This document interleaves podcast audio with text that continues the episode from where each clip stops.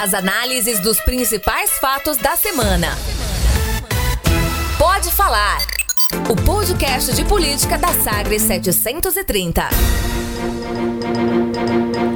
Olá, eu sou Cileide Alves, jornalista, co-apresentadora do Manhã Sagres e este é o Pode Falar, o primeiro podcast de política de Goiás de análise dos fatos mais importantes da semana. Hoje na edição número 62. Aqui comigo o jornalista Rubens Salomão, apresentador do Manhã Sagres. Oi, Rubens. Oi, Cileide. Oi para todo mundo. Chegando mais um podcast, mais um Pode Falar. Eu tô com a voz meio gribada, mas a gripe vai passar e o podcast vai continuar.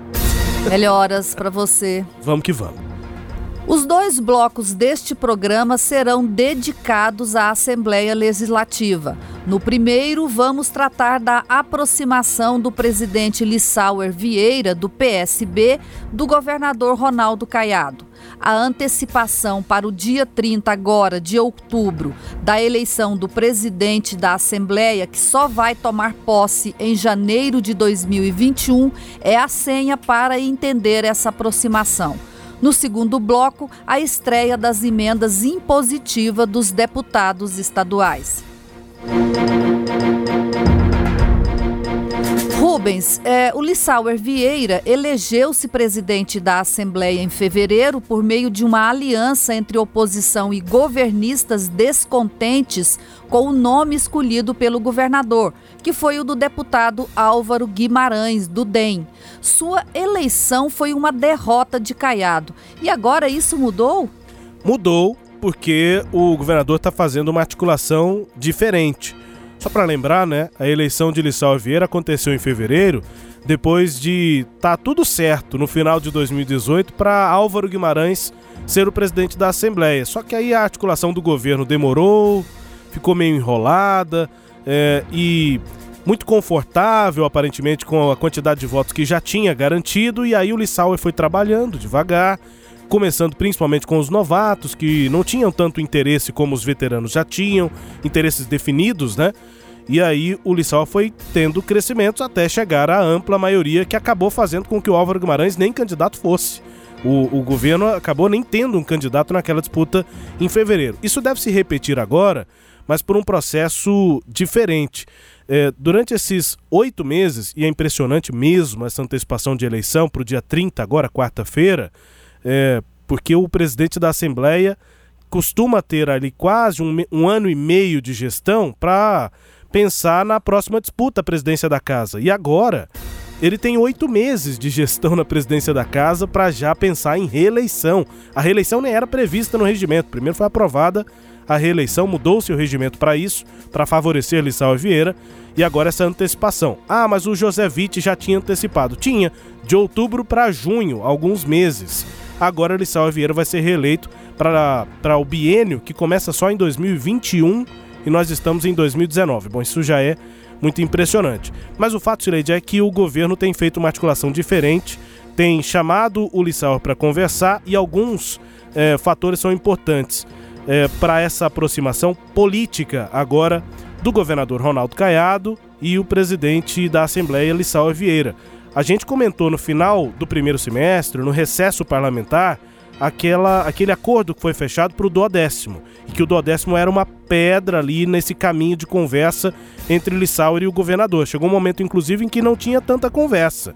O Lissauer tentava, mas acabava que não conversava, o governador também não tinha tanta disponibilidade para o diálogo. Até que saiu um acordo e a gente analisou que aquilo era uma definição é, de boa relação, pelo menos institucional, né, Cileide? Agora ela é mais política, passando principalmente pela base eleitoral lá do Lissau Vieira, que é o foco dele. Ele está pensando em ser candidato a deputado federal em 2022. Mas o que, que tem a ver, me explica aí, o que, que tem a ver a relação do deputado lá em Rio Verde, né? Ele não apoiava, ele não é do grupo do prefeito Paulo do Vale.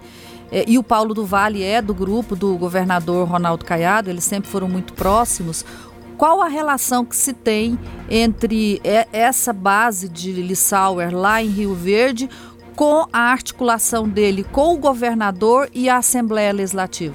Pois é, tem a ver com os objetivos que o Lissauer traça para as próximas eleições. E ele teve um momento nesse primeiro semestre em que ele era de fato uma alternativa, realizava constantemente uma articulação alternativa à base do governo na Assembleia, consolidou um grupo próximo a ele nessa tentativa de eh, se cacifar para uma disputa maior em 2022. Então, o Lissauer é um político muito, eh, digamos, eh, que faz planejamentos, né, é um político inteligente, e ele sabe que para chegar daqui a três anos, praticamente isso, três anos e alguns meses, para a próxima eleição com força, ele precisa consolidar um grupo político. E ele tentou consolidar de duas formas: com deputados na Assembleia, pensando aqui na capital, enfim, no centro das, das ações, e na sua base eleitoral, que é Rio Verde. Rio Verde é uma base muito forte, com uma cidade muito grande, com muitos eleitores, com outras cidades também importantes ao redor de Rio Verde, e ele pensava que precisava, precisava se consolidar,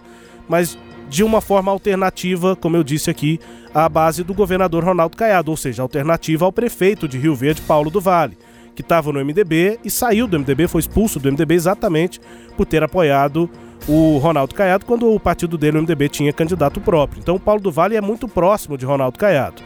O problema é, no, até o primeiro semestre, algo até semelhante com o que aconteceu aqui em Goiânia, Sileide, Iris Rezende não estava com uma avaliação tão positiva. A gente sentia que tinha uma certa rejeição, uma certa desconfiança do eleitorado em relação à gestão do Iris. Isso estava muito semelhante lá em Rio Verde.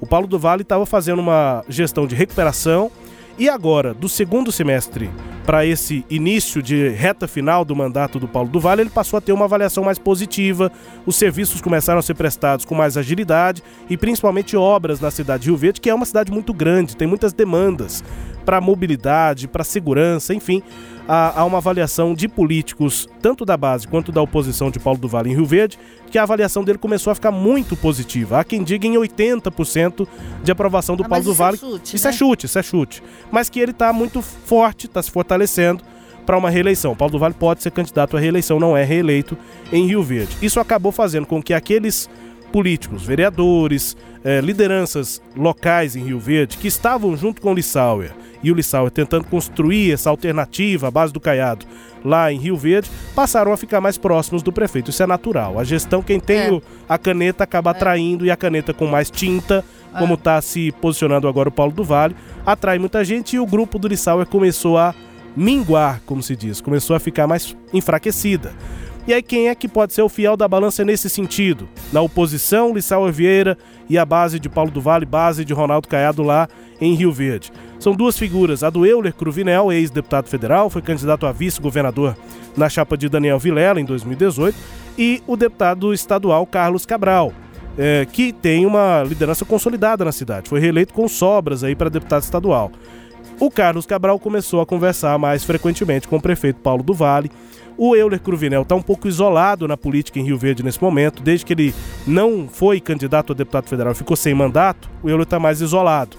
E acaba que essas lideranças importantes têm um deputado que é do prefeito, que é o Chico KGL, é do DEM, e aí acabou que a base é, de Paulo do Vale se fortaleceu, o Lissau ficou meio isolado.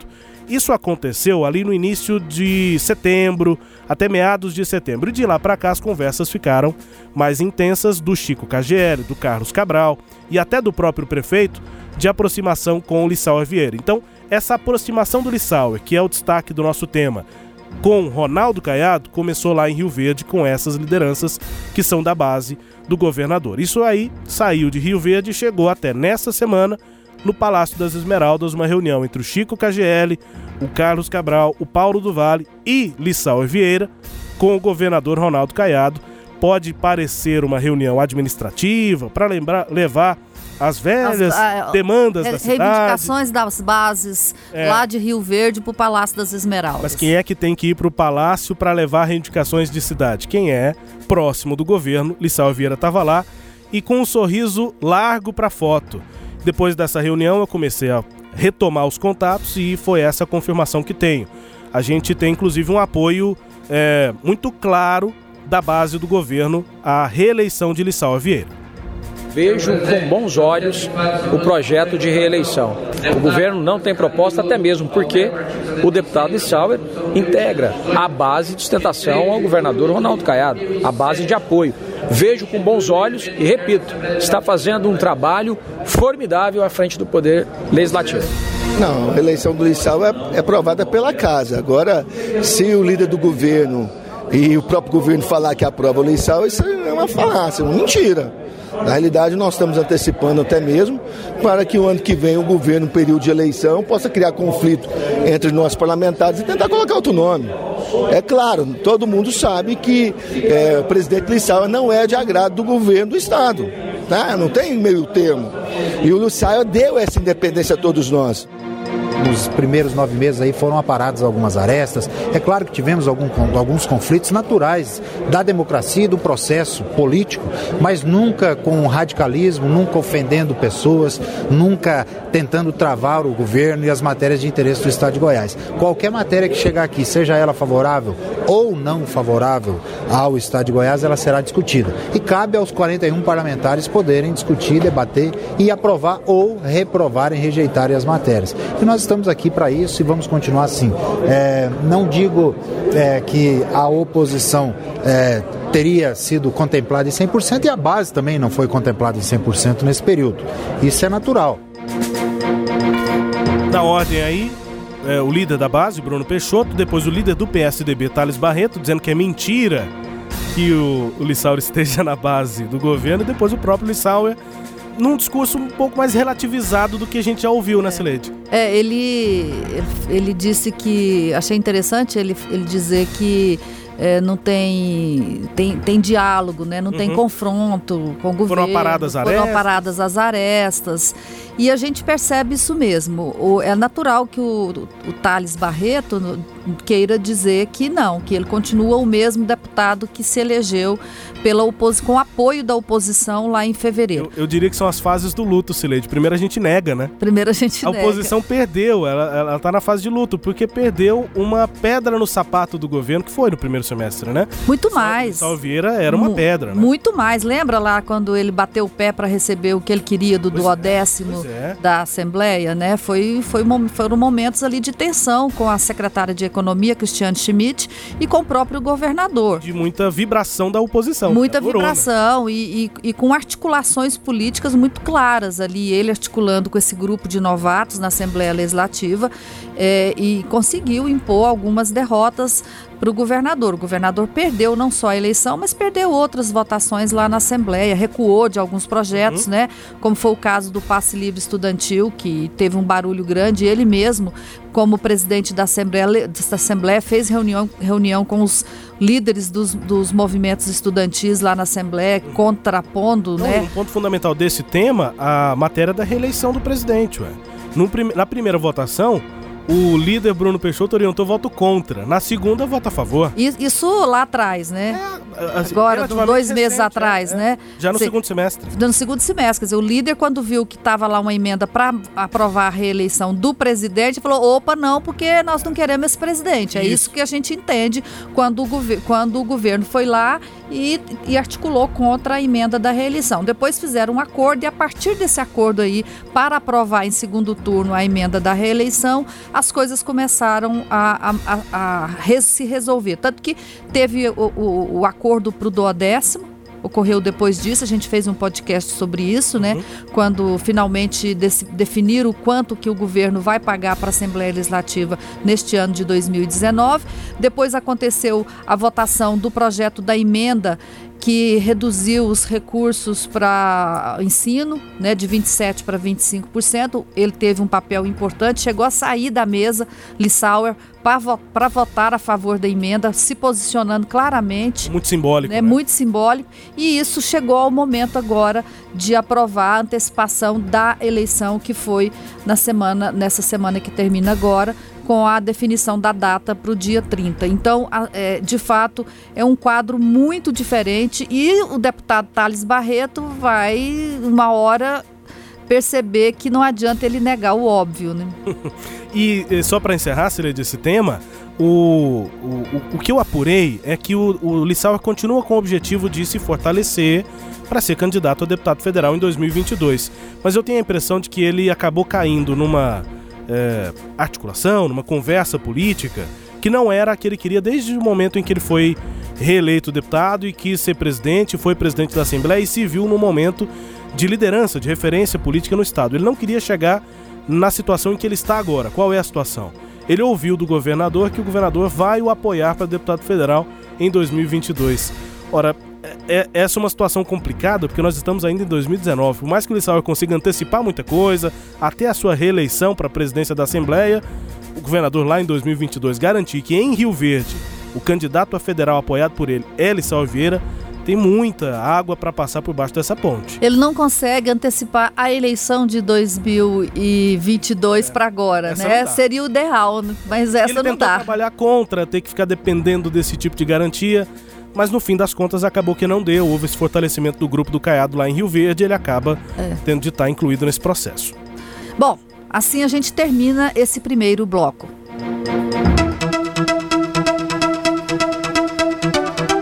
Neste segundo bloco, vamos falar de um assunto que não sai da boca de, dos deputados estaduais: as emendas impositivas. Antes, uma explicação. A Assembleia Legislativa destinou uma porcentagem da Lei Orçamentária Anual, a LOA, para emendas apresentadas pelos deputados.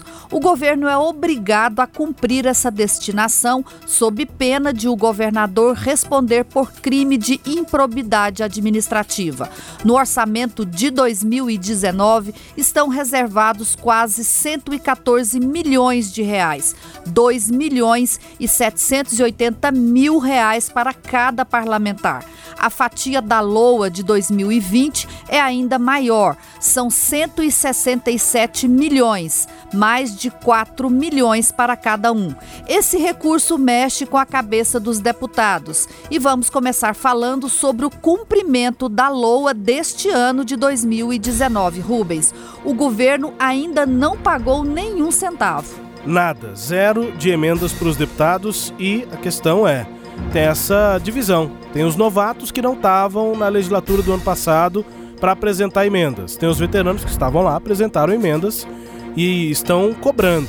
É, por mais que o governador tenha trabalhado para melhorar, né, para azeitar a sua base na Assembleia, esse é um ponto fundamental, Silete. É, e aí tá tendo uma reclamação gen generalizada lá. É, a questão grave é a seguinte: nós estamos já no mês de outubro é, se o governo tivesse todo esse dinheiro, já seria um problema, porque como é que você, em dois meses apenas, novembro e dezembro, você libera os recursos, é, recebe toda a documentação para os prefeitos fazerem as licitações e ainda começarem a gastar esse dinheiro agora no ano de 2019. Há um entendimento na Assembleia de que o prefeito poderia fazer a licitação, então, feita a licitação, ele poderia gastar no ano que vem o recurso deste ano. Mas garante mas, a verba, né? Mas garante a verba. E o, o dinheiro de custeio, esse poderia passar para o ano que vem. Mas aí os prefeitos, de qualquer forma, têm que correr com as licitações e ao mesmo tempo para fazer a licitação ele tem que ter certeza do que o dinheiro vai ser liberado. E aí está esse impasse, o, os deputados estão com muita pressa por conta disso. O governo é, já disse para os deputados que não tem os 110 milhões, que é o total, os 113 milhões, que é o total é, do, do orçamento. Diz que tem cerca da metade. Foi aí que tiveram aquela ideia brilhante, entre aspas, de uma, incluir uma emenda jabuti num projeto, numa PEC que estava lá na Assembleia. É, e eles estabeleceram a emenda do líder do governo, Bruno Peixoto, estabelecendo que o governo tem a obrigatoriedade de pagar a este ano as emendas dos parlamentares com mandato. Ou Consequentemente. Seja, as, as, emendas são impositivas, mas umas são mais são mais impositivas do que, do que É incrível, né? É o jeitinho, eu fico impressionada com isso. Como é que, como é que tem tanta criatividade para isso? Resultado: os deputados, os 20 deputados que não se reelegeram, vão ficar a ver navios. O que eu ouvi de um deputado do governo é o seguinte: olha, não é que não vá pagar, vai pagar mas o governador vai contingenciar e aí é quando o estado puder pagar. Quer dizer, quando é que vai sobrar dinheiro no estado? Né? Não, não sobra. Sem ter prazo para pagar, né? É, e aí o governo então ficaria responsável pela liberação de 58 milhões e 38 é, 380 mil reais para os 21 deputados. Ponto. E os 20 novatos que entraram este ano? Eles não têm emendas, porque eles não eram deputados quando a, a LOA de 2019 foi aprovada. há uma articulação, né? São 18 desses 20, 18 são da base governista, só dois da oposição, que são o Alisson Lima e o Antônio Gomide. Há uma articulação para o governo é, destinar um recurso extra-orçamentário extra-orçamentário de emendas, né? Uhum. Melhor dizendo, claro que o recurso tem que estar no orçamento, mas extra-emendas. Entra no remanejamento que o governador tem para fazer. Para fazer, e aí ele atende do... para fazer o remanejamento, ele atenderia Esses... um pedido, um ofício, enfim, um requerimento. Ofício. É. A expressão que o, o deputado fala lá na Assembleia é, é um pedido via ofício, não é emenda. Para esses novatos. Quanto? Fala-se um milhão, mas não está definido esse valor. E o veterano tem 2 milhões e pouco? 2 milhões e 780 e aí eles definiriam um milhão. Então essa é uma parte que ainda está a ser resolvida. O que os deputados fizeram essa semana ao, ao tirar a obrigatoriedade de pagar para os antigos foi uma alternativa de eles garantirem o pagamento das próprias emendas, que chegam a 58 milhões de reais. Esse é um ponto. O segundo ponto é o orçamento de 2020, que está lá na Assembleia Legislativa. Na reunião da comissão que teve nessa semana, que é presidida pelo deputado Carlos Cabral, ficou definido que os deputados têm até o dia 27 de novembro para aprovar. É, a, apresentar, as, apresentar emendas. as emendas. E nessa reunião, o deputado Carlos Cabral deu a garantia de que o governo vai pagar as emendas de 2019. Estou dizendo aos senhores, com três testemunhas aqui estão Bruno, deputado Carlos, deputado Jefferson, na frente de todos, dois secretários que estão diretamente envolvidos, dizendo que as nossas emendas serão pagas. O recurso está reservado, já foi enviado. Eu tenho certeza que o nosso governador Ronaldo Caiado está totalmente empenhado, agora que o recurso está garantido, no pagamento das emendas de todos os deputados, independentemente de situação, de oposição, porque não é esse o caso, que as emendas são do parlamento goiano. É, nesse dia aí não, já, não, ainda não estava pública a história da emenda Jabuti lá, que uhum. excluiu, é, pelo menos é, é, por um tempo, né, os deputados antes sem mandatos.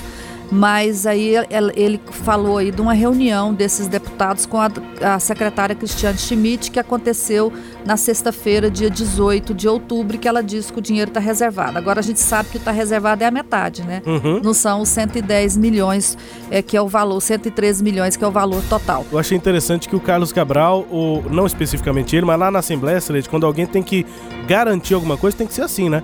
Com pelo menos três testemunhas, dois secretários do governo, porque se não for assim, esse povo não cumpre, não. E eu tô falando de qualquer governo, qualquer legislatura da Assembleia, acontece muito da coisa ficar no fio do bigode, né? É, o que ele contou aí nessa reunião foi o seguinte: eles estavam os três deputados lá com a Cristiane Schmidt, ela pegou, ligou o telefone, colocou em viva voz, para o secretário de saúde. Por quê? Porque todas as emendas de 2019 têm que ser apresentadas na saúde. E aí ela pegou e falou que, olha, eu estou aqui com os deputados, disse para eles que vou liberar o recurso, que agora vai depender da documentação que eles têm que entregar, porque tem, tem toda uma parte burocrática complexa aí na Secretaria de Saúde. Aí disse que o secretário virou e falou assim: a documentação aqui está toda resolvida, a hora que você liberar o dinheiro aqui, aqui aí aqui está pronto. Só falta isso. Só falta isso, quer dizer, um quis jogar para o outro, o outro falou: não, ó, aqui da minha parte está tudo certo. Acabou que teve que resolver ali na hora. É, resolveu ali na hora aí, como foi resolvido ali, na semana seguinte teve essa, essa questão aí da, da emenda do líder do governo reduzindo o valor. Agora, com relação às emendas de 2020, que é o que os deputados vão apresentar agora. A Lula está lá tramitando, tá tramitando esperando as emendas. Né? Esperando as emendas, eles têm até o dia 27. Eles terão direito a cada parlamentar a 4 milhões e 80 mil reais de recursos e agora eles vão sentar com as, com as, as assessorias e as bases deles para eles definirem essas emendas. No ano que vem, as emendas podem ser apresentadas também na educação. Este ano foi só a saúde, ano que vem é, é também a educação. E eles estão discutindo agora é, detalhes mais técnicos sobre a apresentação dessas emendas. Mas, Rubens, uma coisa me chama a atenção. Eu acho que isso é uma novidade. É, este ano é o ano de estreia da, da emenda impositiva em Goiás, é o primeiro ano que, que o Estado é obrigado a pagar emendas impositivas. A Assembleia anterior tentou fazer isso várias vezes, o Marconi nunca permitiu, né? a base marconista sempre foi muito, muito forte, né? passava rodo na Assembleia. Né? Então, nunca, nunca foi aprovado, teve tentativas anteriormente, nunca foi aprovado. Então, é o primeiro ano com emenda parlamentar impositiva. Isso é bom para o deputado, mas a minha pergunta é: é bom para a sociedade? Como que os deputados vão usar esse recurso? Eles vão pulverizar esse recurso em, em ajudas é, é, é, muito eleitoreiras ou eles vão fazer projetos sérios nos municípios? Porque, na realidade, a gente tem que pensar sobre isso. O, o que está acontecendo é uma espécie de parlamentarização do, da, do governo. Do governo. É. Dizer, o, o, deputado vai o, é, também é, trabalhar o orçamento. E aí, é, os interesses têm que ser muito claros. E nós, nós, jornalistas, vamos ter uma tarefa nova agora, que é vigiar aí o que, que os deputados, como os deputados estão destinando os recursos do orçamento. Tem que ser bem aplicado, não pode ser um dinheiro desperdiçado. É, é, pode até ter um resultado político, mas a intenção tem que ser técnica, né, Cília? A elaboração ser, tem que ser tem técnica. Tem que ser técnica, sabe? Assim, tem que ter seriedade nisso. Encerrado este bloco, vamos agora ao quadro Língua Solta, com a música tema Mundo Melhor, da primeira banda goiana de rock, o Língua Solta.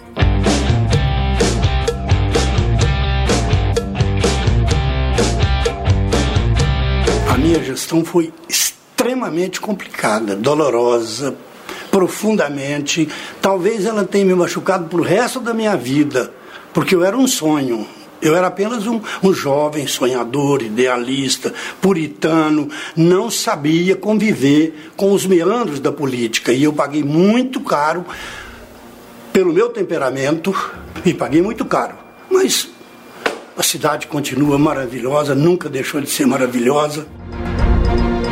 Você é um língua solta com mais de 30 anos, né, Sileide? É, na realidade, o político que tem mais de 30 anos. Digo né? assim, talvez uma declaração como essa seja. Histórica. Esperada por mais de 30 anos. Esse é Daniel Antônio, ex-prefeito de Goiânia, e deixou a prefeitura há mais de 30 anos. Né? É, o Daniel Antônio foi uma esperança muito grande que Goiânia teve. Ele tinha ocupado a prefeitura como interventor, é, prefeito nomeado por 35 dias, na época que Ari Valadão era governador. Ari brigou na Assembleia, mandou um nome de prefeito, a Assembleia reprovou. Aí o Ari, para implicar a Assembleia, pegou o presidente da Câmara, Daniel Antônio, que era do MDB, e pôs um deputado do M da, da oposição na prefeitura de Goiânia por 35 dias. Ele fez um barulho muito grande, foi uma gestão muito falada e ficou um recall forte do nome de Daniel Antônio. Quando foi a volta das eleições diretas para prefeito, em 1985, o Íris não queria que ele fosse o candidato, o Íris era governador, ele ameaçou sair do partido, o Íris acabou recuando, apoiou o nome dele e ele fez uma, uma gestão é, desastrosa. Na realidade foi isso. A cidade. O que eu já ouvi é que é disparado a pior gestão a na pior história gestão de Goiânia. na história de Goiânia. Foi assim, um, a cidade ficou é, greve, lixo esparramado para tudo quanto é ponto da cidade. É, é, os serviços não funcionavam direito. O Santilo elegeu-se governador e decretou uma intervenção do Estado na prefeitura, nomeou o Daniel, a, o Joaquim Roriz interventor. O Joaquim Roriz ficou um, ficou um bom tempo, não vou me lembrar quanto tempo, e no finalzinho da gestão. Um ano praticamente, né? É, no finalzinho da gestão, o Daniel é, voltou e concluiu, mas não, fechou... foi mais de um ano, foi de março de 87 até outubro de 88. Daniel voltou para os últimos meses últimos de 88. meses, foi.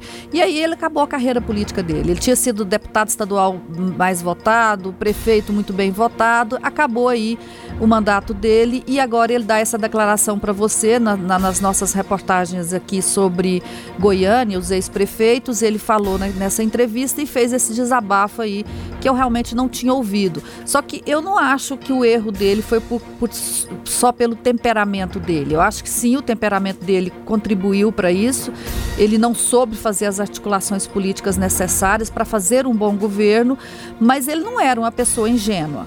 Ele não era uma pessoa puritana. Ele tinha sido vereador já, por vários mandatos, né? Tanto que ele tinha sido prefeito indicado por 35 dias e tinha sido deputado. Faltou gestão, né? Faltou, faltou habilidade política e gestão. Eu acho que são as duas coisas.